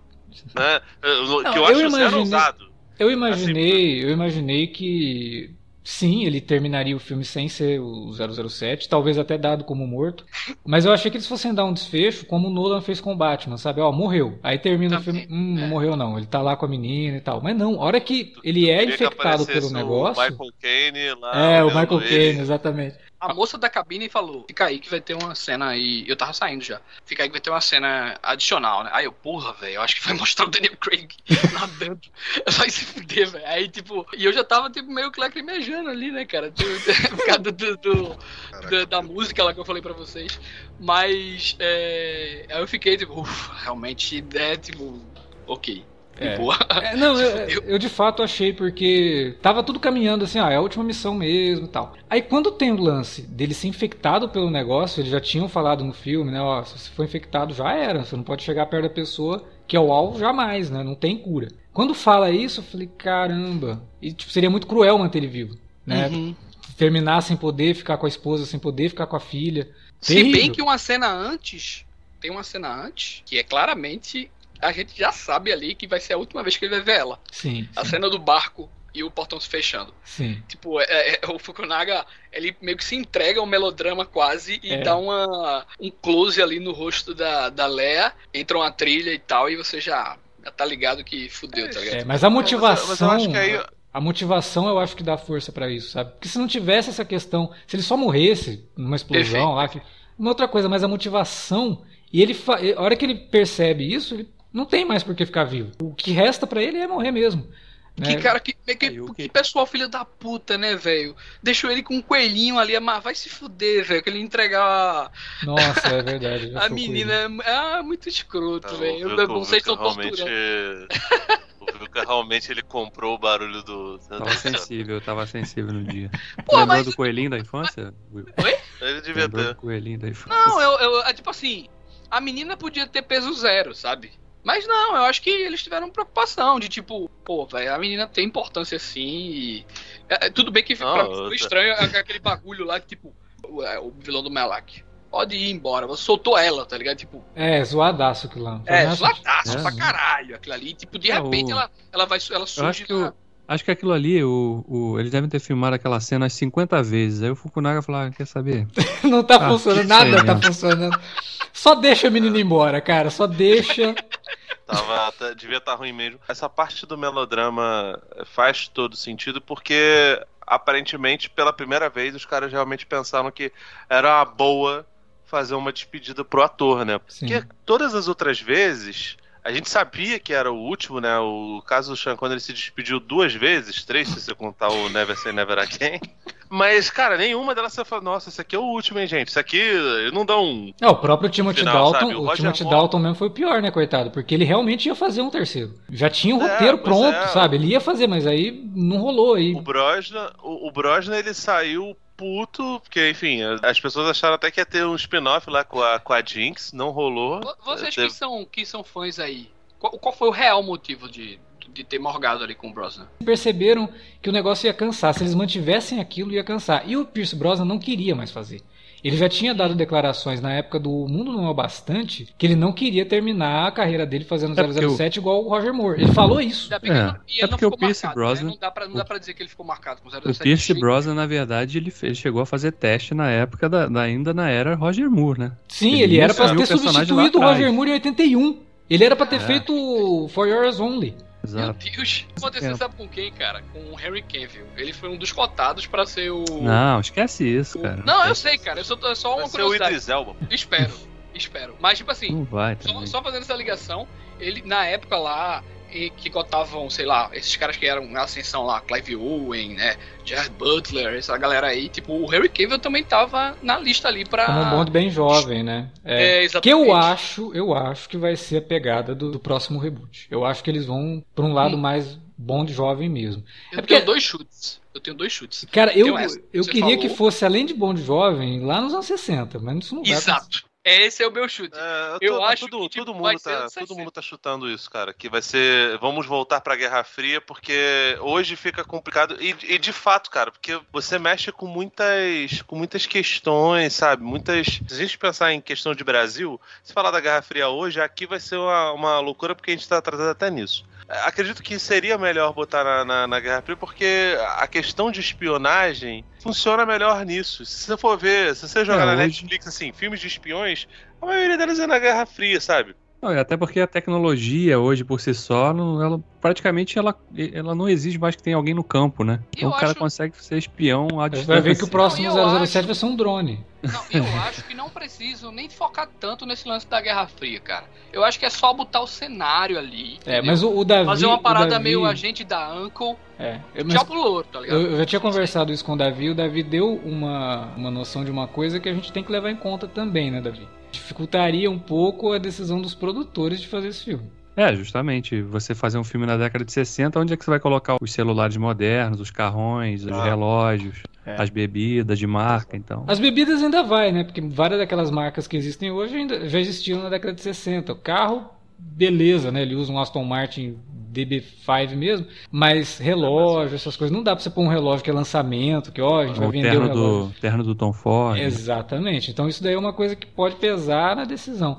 Mas eu gostaria de ver uma coisa, talvez continuando a pegada pé no chão, mas com um 007 mais jovem, com um ator mais jovem que possa inclusive fazer mais filmes, sem se preocupar É, eu- com Eu, eu confesso pra tal. vocês que expectativa que eu gostaria realmente. Eu, eu não queria que a, que a nova fase fosse assim. Ah, vamos criar aqui uma. um- como a gente fez com a Era Craig, de ligar. Eu queria ver mais coisas standalones mesmo, Sim. sabe? E, o- e o, e o lance aí de, de ser uma mulher, o que vocês acham a respeito? Não, problema nenhum se for também. Não tem problema nenhum não tem com isso. problema nenhum, mas não. não Se você não preservar as características do personagem, que se dane o gênero. Sim. Não, a- assim, eu não ligo, não ligo de mudança nenhuma, só que eu acho que nem a Bárbara Broccoli, nem o Michael D. Não Wilson vão, têm não coragem de fazer Não, isso. tá maluco, cara. Ah, é uma, eu- ma- Eles são é uma marca que tem conservadores, 25, É. É uma marca que tem 25 filmes. Eu já acho até difícil eles retornarem, até por, pegando carona no que o, no que o Vilka tava falando lá do Agente da Anco, porque o filme do Agente da Anco é um filme que. Eu, acho que se fosse lançado hoje, com aquele mesmo elenco, provavelmente o filme daria um sucesso tremendo por conta do Henry Cavill. Ele puxaria. Não, com aquele mesmo bilheteria. elenco não dá, né? Porque tem um canibal no elenco do, do Homem. É. Tem? pedófilo. O. Ah, o, o, Armie Hammer? é, porra. De qualquer forma, assim, se fosse com, com parte daquele elenco, talvez hoje daria certo por conta do Henry Cavill, que, pô, tem um peitoral bonito. É, a Alice Vikander fez, fez sucesso em algumas coisas, algumas coisas do Burros na Água como, como Tomb Raider. Eu mas a gente da filme, foi um filme... Eu adoro também. Só que ele é um filme que não deu, não deu É, um bilheteria. fracasso, e no um final das contas, cara, o que conta pra essas pessoas é licenciamento de produtos. Já teria essa questão que o Davi salientou, e muito bem, brilhantemente como comumente o David faz. E ainda teria essa questão de recentemente ter tido um filme que deu meio com burro, os burros na água, e é exatamente nessa época, né? Anos 60, 70 Sim, ali, é 60. auge da, da, da Guerra Fria. Então, eu acho que isso daí impediria. Agora, cara, eu não sei, Davi, porque talvez quando eles lançarem o próximo Bond já tenha estourado essa bolha de universo compartilhado, essas coisas todas. Mas, cara, nesse momento, todo mundo pede pra DC voltar a ter um universo compartilhado, a Marvel tem seu É. universo compartilhado. Então, assim, é, essas que. Filmes mais procedurais pra franquias assim vão ser cada vez mais difíceis. Eles vão sempre tentar É. amarrar as coisas, tentar Não, resgatar assim, coisas do passado. acho que ter, ter pequenas conexões, beleza. Não- eu acho que só não precisa. Pode focar um pouquinho mais na história pro filme se resolver realmente, sabe? Sem ficar deixando pontas que vão. Igual os filmes de super-herói mesmo fazem. Uhum. De ficar deixando pontas que vão a puxar um outro filme, que puxa o outro, etc. Acho que não Uhum. precisa. Dá pra. Claro, né? Isso depende de roteiristas bons, né? Obviamente. e, e diretores também muito bons. É, Mas acho que a franquia chegou num status de, de independência, assim, em termos. Não tem essa amarração do estúdio exatamente, controlar cê- tudo, porque os produtores Aliás, têm a mão de ferro nesse sentido.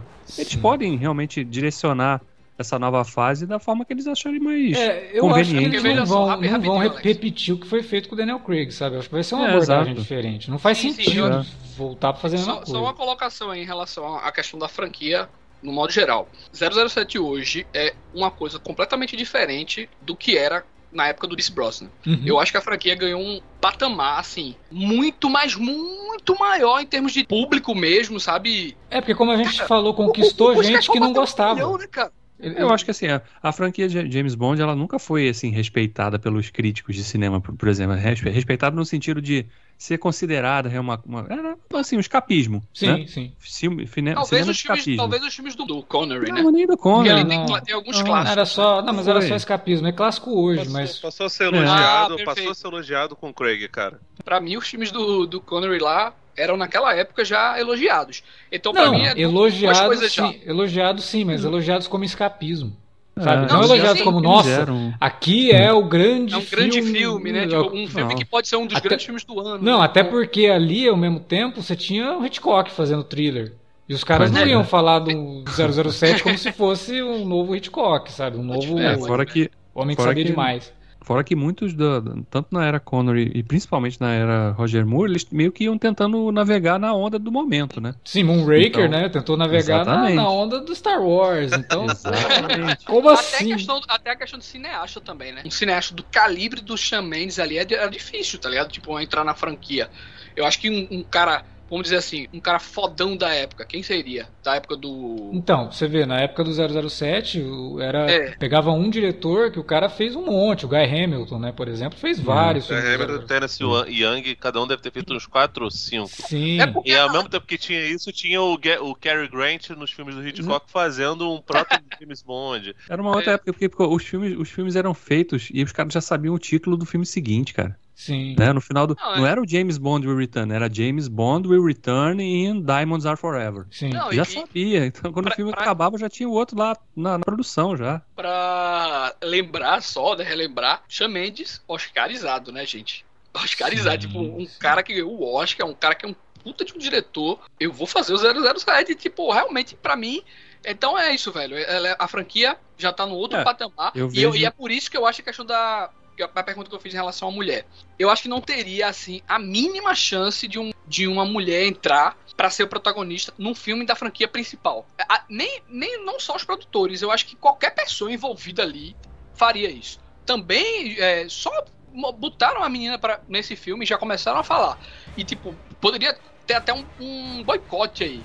Agora, tem um spin-off que nem o Felipe citou aí, do universo compartilhado e tal. E, porra, cara, Pô, tipo, da Ana de Armas pode vir. Pode fazer. E, e- é. e eu não sei se vocês viram, o Craig falou, que perguntaram a ele, né? Ah, o que você acha e tal de personagem mulher, assim, uma mulher, né? Viveu o James Bond e tal, e daquele jeito dele típico, né?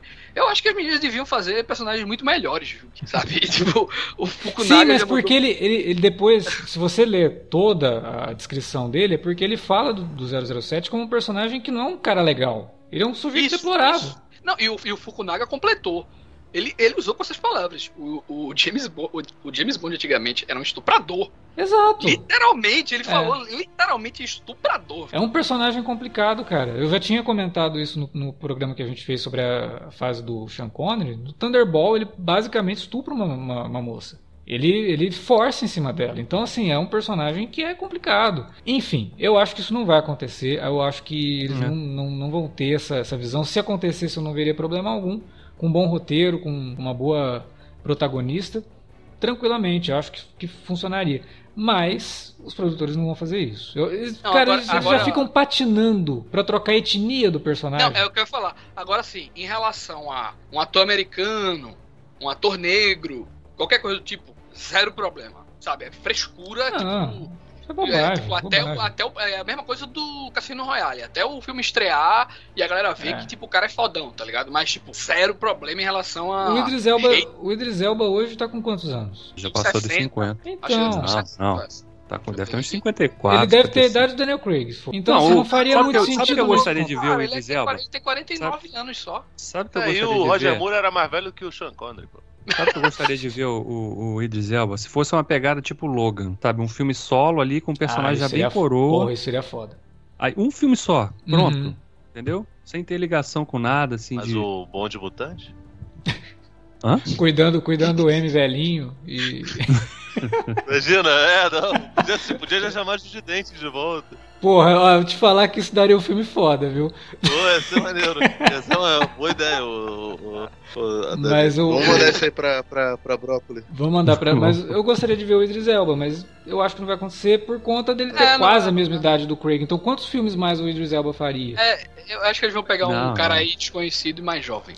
Cara, vamos pegar alguém bem mais novo dessa vez. Pode, pode, isso pode ter certeza. Não vai ser um pegar- astro, não vai ser um super astro. Não, vamos pegar Pode um cara intermediário ali, um cara que É, não é um total é. desconhecido, mas é um cara que não, fez, não foi protagonista ainda. Esse cara tipo aquele maluco que fez o Game of Thrones lá, o... como é O que é tá, no, que tá nos, nos Eternos agora? Isso, isso. Uhum. Vai ser um cara tipo ele, assim, um é. cara novo, Sim. inglês, que tem ali mais ou menos o perfil do, do, do personagem. E é isso, entendeu? E aí vão contratar um diretor novato também, mais jovem, pra tentar dar uma Ah, eu revigorada. acho que, o- eu acho que o diretor do primeiro filme eles vão chegar, pegar alguém grande pra ter ali o. Eu, talvez o Campbell, viu, velho? Eu não duvido, não. Ah, mas não o sei, Campbell, viu? o Campbell, cara, o Cara, Campbell ele acabou de estrear um filme de espionagem agora. Beleza. Que, beleza. pelo amor de Deus, você você já Não, viu? calma, mas, mas peraí, peraí. Muito assim, tipo, foi pior que o Villeneuve. Ele, tipo, ele só faltou falar, pessoal, por favor, me chamem. Já, já isso. introduzi dois, né? Deixa eu introduzir mais um. É, mais um. Mas não sei, ó, um. não sei. É, o 007 está sendo distribuído por quem mesmo? Pela Agora é- Universal. Universal, né? É. É, a Universal assinou com qual diretor grande recentemente? É, pois Que é, adora tem isso. 007? E ele falou que sonha- queria fazer um ele filme. sonha há inclusive. 200 anos em fazer uma porra de Se 007. Deus quiser, não vai ser. Aí vai, aí vai Pelo chamar amor de Deus, o- cara, tá louco. Tenet o- 2, a missão, não sei quantos Aí vai ser o Leonardo DiCaprio, o novo James Bond.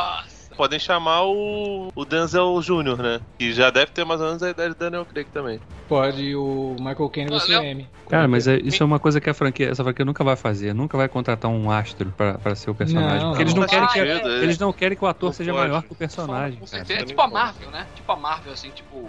É, É, tipo todo mundo, cara. Tipo, Chama- o Batman, o Batman. É só tu ver o que aconteceu com o Ben Affleck e o Batman, cara. Tipo, meio que deu uma ofuscada. É... Não, só, ó, Alex, só ó, uma última pergunta aí pra vocês. Um top 3 aí pra vocês, dessa nova. Cassino? Skyfall e No Time to Die. É a mesma coisa pra mim. Skyfall, Cassino no Time. Ah. Pronto, eu fico que nem o Felipe.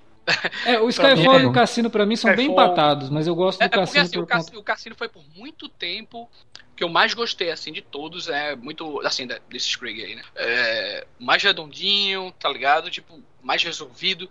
Só que depois do final, revendo Skyfall, eu, ele me pegou, velho. Assim, pô, porra, velho, realmente tudo, tudo faz sentido aqui, essa parada. Tipo, depois daqui, eu acho que 007 nunca mais vai ser a mesma coisa. tá É, ligado? esse, Tipo, esse No Time to Die, inclusive, me fez rever o que eu acho do Spectre. Eu ainda acho o Spectre um filme complicado, mas por conta do relacionamento dele com a Madeline nesse filme, o Spectre acaba ganhando um peso pra mim que não tinha antes. É, eu vi, eu vi um crítico também falando isso, a respeito disso aí, pra, que ele falou que, tipo, Spectre ganha é, uma nova conotação, assim, tipo, uma nova avaliação. É, ele, ele serviu pra pelo menos dar uma redimida no Blofeld do, do, do Christopher Waltz. Ele ele tá muito melhor nesse filme do que no outro. O relacionamento dos dois, né? Da, da, dos dois no e, casal. E, e sabe, que, sabe que foi bom? Fechou de vez qualquer possibilidade que tinha gente ainda é, achava que ele poderia ser irmão de sangue do, do 007. Porque se ele fosse irmão de sangue, ele, ele teria passado o vírus pro o Herax pro,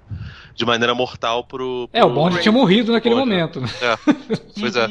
Ele passou, mas não, não, não era. Aliás. Como ele é só irmão de criação. Aliás, um abraço pro Kojima, que deve ter adorado essa cena.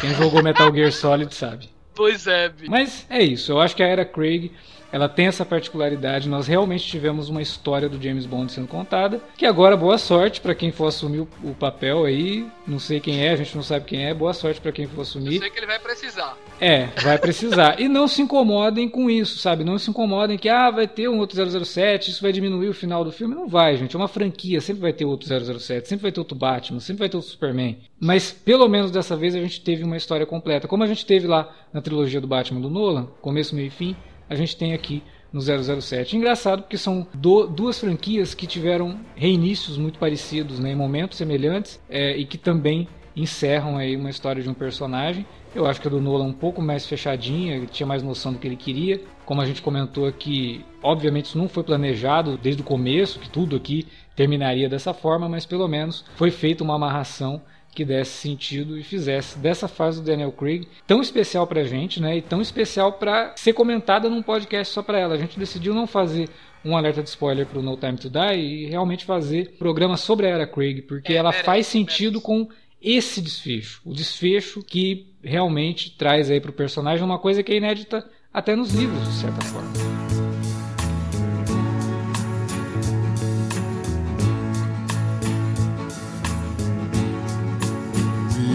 Have all the time in the world. Bom, era isso que a gente tinha para comentar sobre a era Daniel Craig no papel de 007. Agora a gente quer saber de você que está nos ouvindo, provavelmente o Daniel Craig é o 007 da sua geração, então fala pra gente aí na área de comentários, ou fala com a gente nas redes sociais, facebook.com.br cinealerta ou arroba cinealerta no Twitter, comenta lá, fala o que você achou do desfecho de Daniel Craig, fala o que você achou desse programa também, se você gostou, divulga aí dos seus amigos. O texto do Wilker sobre o filme vai estar linkado no post desse podcast no cinealerta.com.br. Não deixe de conferir, tá bem bacana. E daqui 15 dias a gente volta com mais Alerta Vermelho. Valeu pela audiência e até a próxima.